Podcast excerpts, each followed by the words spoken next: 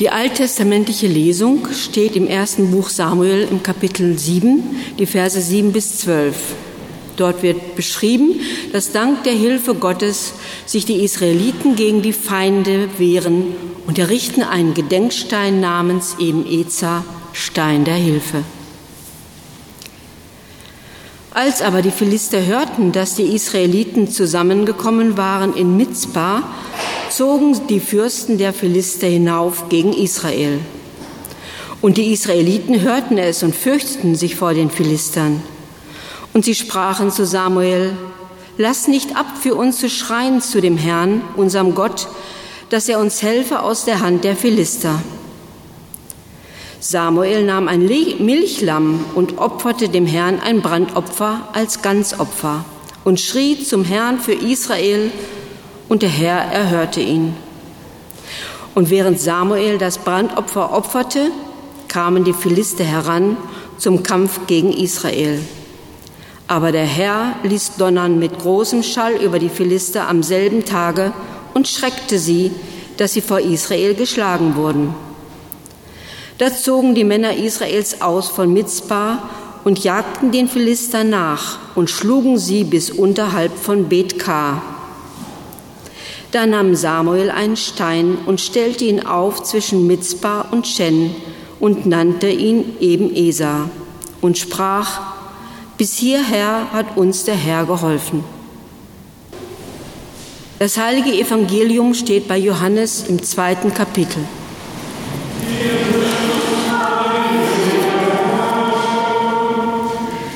Und am dritten Tage war eine Hochzeit in Kana in Galiläa und die Mutter Jesu war da.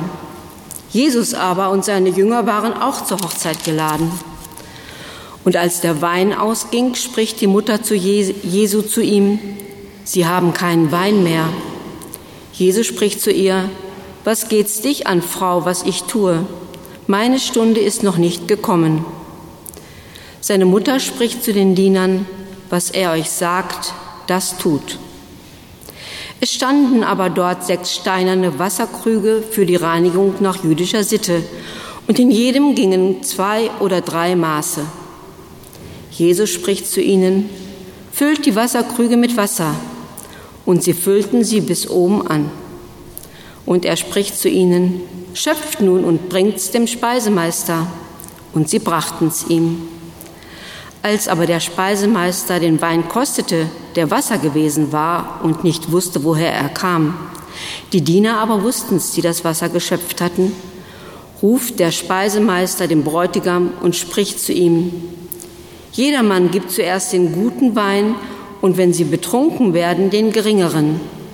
Du aber hast den guten Wein bis jetzt zurückbehalten. Das ist das erste Zeichen, das Jesus tat, geschehen in Kana in Galiläa, und er offenbarte seine Herrlichkeit. Und seine Jünger glaubten an ihn. Die Gnade unseres Herrn Jesus Christus und die Liebe Gottes und die Gemeinschaft des Heiligen Geistes sei mit uns allen. Amen. Es ist der 1. Mai 1862. Das damals achtjährige Mädchen Henriette Ludolf wird von ihren Eltern nach Lemgo gebracht. Das Mädchen ist geistig behindert. Die Eltern sind zu Hause auf ihrem Bauernhof überfordert. Deshalb bitten sie den Lemgoer Lehrer Simon August Tupelen, das Mädchen bei sich aufzunehmen und zu unterrichten. Topelen, ein junger Lehrer an der Schule der Kirchengemeinde St. Marien, lebte damals mit seiner Schwester Lina zusammen. Und es begab sich, so erzählt es zumindest die Legende, dass jene Lina Topelen bei der Ankunft dieser Familie Ludolf gerade nicht zu Hause war. Simon August Topelen hat deshalb gezögert, das Mädchen bei sich aufzunehmen und den Eltern zuzusagen. Es war dann wohl Lina Topelen, die diese wegweisende Entscheidung traf. Als sie nach einigen Stunden nach Hause kam und das Mädchen Henriette sah, da soll sie erkannt haben, dieses Mädchen hat Gott uns geschickt. Die Aufgabe, das Mädchen bei uns aufzunehmen, hat Gott uns zugewiesen. Also blieb Henriette Ludolf in Lemgo und lebte fortan im Hause Topelen. Die Anfänge der Stiftung Eben Ezer waren gemacht. Liebe Gemeinde, das ist die Gründungslegende der Stiftung Eben Ezer. Und diese Legende erzählt zuerst einmal etwas über die Menschen und die damals von vielen Menschen gelebte Frömmigkeit. Die sogenannte Erweckungsbewegung hatte im 19. Jahrhundert zu einem neuen christlichen Bewusstsein geführt und sie hatte in einer bemerkenswerten Art und Weise die Menschen dazu gebracht, ganz aktiv und sehr bewusst ihren christlichen Glauben zu leben. Und das bedeutete unter anderem auch, sich diakonisch und sozial zu engagieren. Viele Initiativen, Einrichtungen und Stiftungen sind in dieser Zeit entstanden. Ja, und Lina und Simon August Tupelen waren eben auch ganz Kinder ihrer Zeit. Allerdings, wenn man sich neben dieser Gründungslegende die historischen Zusammenhänge etwas genauer ansieht, dann ist auch schnell zu erkennen, ganz so selbstlos und idealistisch, wie das auf den ersten Blick scheint, war das Handeln der beiden Topelens dann doch nicht. Denn historisch verhielt es sich so. Die lippische Landesregierung, also im Hintergrund das lippische Fürstenhaus, hatte für drei Jahre eine Art Stipendium bereitgestellt, um den Unterricht des behinderten Kindes äh, zu ermöglichen. Man wollte damals ganz fortschrittlich ausprobieren, ob eine pädagogische Förderung und Begleitung eines solchen Mädchens Erfolge zeigen würde. Topelen musste also berichten, und das tat er auch. So berichtete er, wie er Henriette Ludolf immer nachmittags nach Schulschluss für, äh, im Einzelunterricht unterrichtete. Und er berichtete von einigen bemerkenswerten Fortschritten.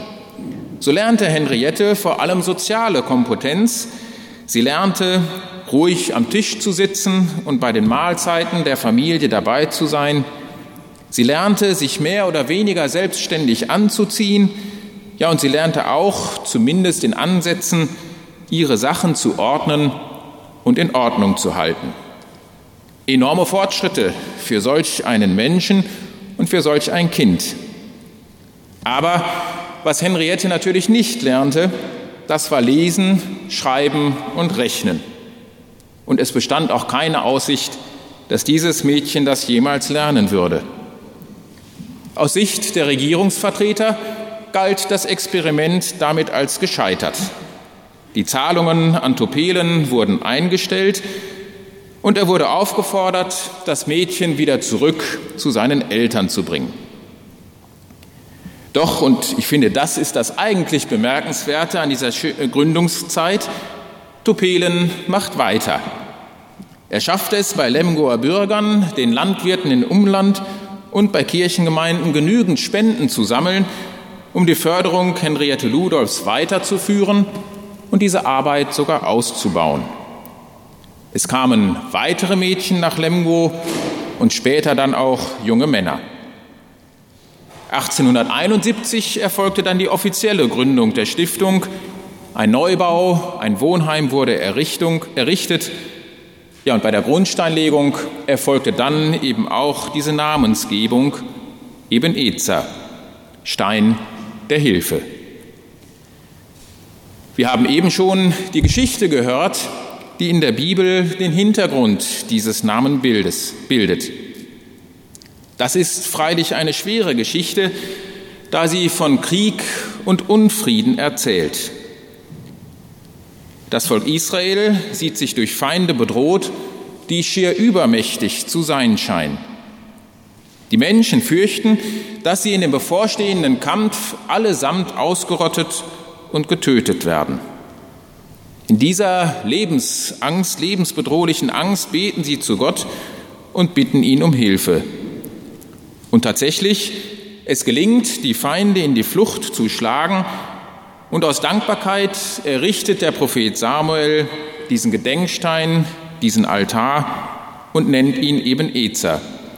Bis hierher hat uns Gott geholfen, Stein der Hilfe.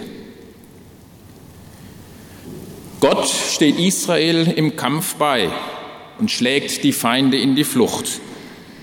Ich finde, gerade vor dem Hintergrund der, und der Nachrichten und Ereignisse der vergangenen Tage und Wochen ist eine solche Geschichte ja nur schwer zu verdauen. Und es bleibt die Frage, warum gerade das Alte Testament immer wieder solche Geschichten erzählt, wie Gott seine Interessen auch mit Gewalt durchsetzt. Diese Fragen bleiben offen. Nichtsdestotrotz steckt in dieser Geschichte ja auch eine sehr ermutigende theologische Botschaft. Und das ist die Botschaft, die das Volk Israel damals gehört hat. Selbst da, wo menschliches Leben in seiner Existenz bedroht ist, wo Menschen um ihr Leben fürchten und keine Perspektive für ihre Zukunft sehen, selbst da steht Gott an unserer Seite und öffnet Wege zum Leben. Selbst in tiefer Not, wenn Menschen keine Kraft mehr zum Handeln haben, Gott weiß einen Weg, das Leben zu erhalten und das Leben zu stärken. Hoffen und beten wir, dass er heute auch immer wieder Wege findet, Frieden und Versöhnung zu schaffen. Ibn Ezer, in diesem Namen aus dem Alten Testament, steckt also vor allem ein Zuspruch. Gott hilft, Gott steht an der Seite von Menschen in Not, Gott schenkt Leben, ein Stein des Lebens. Liebe Gemeinde, von diesem Zuspruch lebt also die Stiftung eben EZA seit mehr als 150 Jahren. Sie tut das gut, denn die Entwicklungen können sich durchaus sehen lassen. Aus den Anfängen zur Zeit Topelens ist heute ein Unternehmen mit gut 1500 Mitarbeitern geworden und etwa zweieinhalbtausend Menschen nutzen jeden Tag die vielfältigen Angebote. Das reicht von Kleinkindern in den Kindertagesstätten, 16 gibt es davon im Kreis Lippe, die wir tragen und betreiben. Das geht über Schülerinnen und Schüler an insgesamt drei Schulen bis zu jungen und älteren Erwachsenen, die bei uns arbeiten oder leben. Und das reicht natürlich auch bis zu Menschen im hohen Alter, Pensionäre, Ruheständler, die wir bis in die letzte Lebensphase und auch auf ihrem letzten Lebensweg begleiten. Diese Aufgabe ist die zentrale Aufgabe der Stiftung eben EZA. Doch der Auftrag Gottes, ein Stein der Hilfe zu sein, der reicht natürlich auch weit über die Grenzen dieser Arbeit hinaus.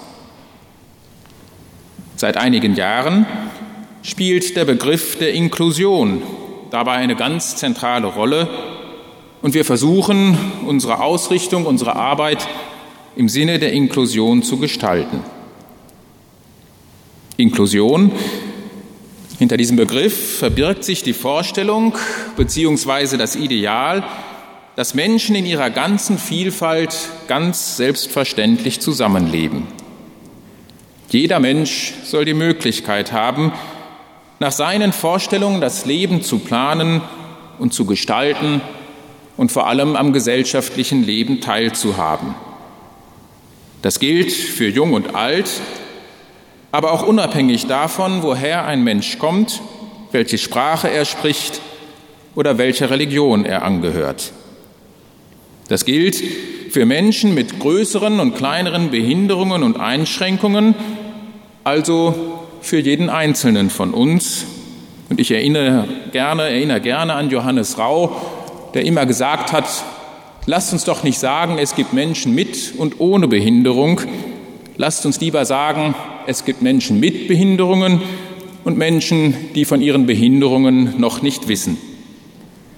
Ich finde, ein bemerkenswerter Satz, der genau darauf hinweist, dass Inklusion uns alle angeht. Jedes einzelne Leben und natürlich auch jeden Bereich des Lebens, also den Bereich der Bildung wie Schule, Universität, oder berufliche Bildung. Das gilt aber auch für den Bereich der Arbeit und der Arbeitsplätze. Das gilt für den Bereich des Wohnens, aber auch für Bereiche wie Sport, Kultur und Freizeit. Hier ein vielfältiges Leben zu verwirklichen, das schafft natürlich kein diakonischer Träger alleine. Auch Kirche und Diakonie gemeinsam können das allein nicht schaffen, denn Inklusion ist eine gesellschaftliche Aufgabe. Aber, und das ist, denke ich, das Entscheidende, Kirche und Diakonie sollen und können, getragen von Gottes Zuspruch, einen entscheidenden Beitrag dazu leisten, eine inklusive, vielfältige und gerade deshalb auch friedliche und lebenswerte Gesellschaft zu entwickeln. Es muss angesichts der Bilder aus Paris, der Ukraine, aus Syrien oder auch von den vielen Flüchtlingen wohl nicht gesagt werden, wie dringend und aktuell diese Herausforderung ist. Umso ermutigender ist es, wenn, wie gestern ja auch hier in Detmold, Hunderttausende, ja Millionen Menschen weltweit auf die Straßen gehen, um für eine tolerante und weltoffene Gesellschaft einzutreten. Terror und Gewalt dürfen nicht das letzte Wort behalten. Und doch, mit solchen Demonstrationen und Kundgebungen allein wird es wohl nicht getan sein. Im Alltag und vor Ort so zu leben, dass Menschen nicht ausgegrenzt werden, sondern dass sie als Teil der Gesellschaft ihre Gaben und Begabungen einbringen können, ob und wie das gelingt, das wird langfristig zeigen, ob Dinge wie Fremdenhass, Fanatismus oder Ausgrenzung überwunden oder zumindest besser eingedämmt werden können. Es ist ermutigend, dass sich auch die Kommunen oder auch der Kreis Lippe nun ganz bewusst auf den Weg der Inklusion begeben. Es gibt runde Tische und Initiativen, die sich diesem Thema stellen, eben auch in dieser breiten, in diesem breiten Verständnis, dass es um alle Menschen geht und nicht nur um die Frage, ob behindert oder nicht behindert. Liebe Gemeinde, als Kirche und Diakonie sind wir also dazu aufgefordert, immer wieder einen Beitrag zu einer solchen Entwicklung zu leisten. In den Kirchengemeinden geschieht das an vielen Stellen und momentan natürlich ganz aktuell in den vielen Aktivitäten zur Begleitung der Flüchtlinge. Wir in der Stiftung eben EZA entwickeln unsere Angebote eben auch in die gleiche Richtung weiter. Und ich möchte noch drei Beispiele benennen. Im vergangenen Jahr haben wir in Schöttmar eine neue Kindertagesstätte eröffnet, in der auf besondere Art und Weise kulturelle Vielfalt gelebt wird. Kinder und Familien verschiedener Nationalitäten, religiöser und kultureller Prägungen kommen dort zusammen. Der evangelische Pfarrer kommt natürlich auch regelmäßig in den Kindergarten, um Gottesdienste zu feiern und das Kirchenjahr mit den Kindern zu gestalten. Trotzdem, ich glaube, wohl weniger als die Hälfte der Kinder dort hat Weihnachten gefeiert, also eine besondere Herausforderung, christliches oder sogar evangelisches Profil dort zu leben. Aber wir merken, die Begegnungen der vielfältigen Menschen wecken Verständnis füreinander, sie lassen einander verstehen, machen Begegnung möglich, aber sie zeigen natürlich auch die Grenzen auf, die ein solches Miteinander mit sich bringt. Ein zweites Beispiel. Hier in Detmold gibt es bereits verschiedene Wohnangebote der Stiftung Eben Ezer, sowohl in stationärem Wohnen an der Bölkestraße, wie auch in verschiedenen Wohnungen, in denen Menschen mit verschiedenen Behinderungsgraden ambulant begleitet und betreut werden. Neu entstehen soll in den kommenden Monaten ein Apartmenthaus an der Gutenbergstraße mit speziell ausgerichteten und eingerichteten Apartments für Menschen mit schweren und sehr komplexen Behinderungen. Momentan können diese Menschen lediglich in stationären Wohnheimen bei uns auf dem Gelände von Neu-Eben-Ezer leben. Sie haben also keine Wahlmöglichkeit, wo sie ihren Lebensmittelpunkt haben möchten. Mit diesem neuen Angebot in Detmold möchten wir eben auch diesen Menschen ermöglichen, in einer eigenen Wohnung so selbstständig wie möglich, so stadtnah und damit eben auch mit der Möglichkeit zur Teilhabe am gesellschaftlichen Leben zu leben und zu wohnen. Eine große Herausforderung, die natürlich auch nur dann gemeistert werden kann, wenn die Gesellschaft mitmacht, die Gesellschaft offen ist und diese Menschen in ihrer Mitte annimmt. Und ein drittes Beispiel, das ist die Ostschule als Grundschule der Stiftung Eben Ezer, die derzeit in ihrem ersten Jahr in Lemgo ist. 24 Schülerinnen und Schüler werden dort derzeit unterrichtet, sechs von ihnen mit einem anerkannten Förderbedarf. Im nächsten Schuljahr werden es dann 40 Schülerinnen und Schüler sein. Jede Klasse wird von zwei Lehrerinnen und Lehrern unterrichtet, jeweils einem Grundschullehrer und einem Förderschullehrer bzw. Lehrerin. Kinder mit und ohne Behinderungen besuchen also gemeinsam diese Schule. Das ist an öffentlichen Schulen auch so. Dennoch sind wir der Überzeugung, dass wir mit unserer Erfahrung aus der Begleitung behinderter Menschen eine gute Kompetenz mitbringen, um eine solche Schule aufzubauen und auch gut zu betreiben. Jeder Schüler und jede Schülerin soll ihr Recht auf Förderung und Bildung erfüllt bekommen. Und Kinder von klein auf leben eben von Anfang an Inklusion. Sie begegnen sich und erleben ein Leben in seiner ganzen Vielfalt. Liebe Gemeinde, im Grunde genommen sind wir damit ja auch wieder bei dem Thema unserer Gründungsgeschichte angekommen, die ich anfangs erzählt habe. Wir erinnern uns, Simon August Topelen, der das achtjährige Mädchen Henriette Ludolf bei sich aufgenommen es unterrichtet und gefördert hat.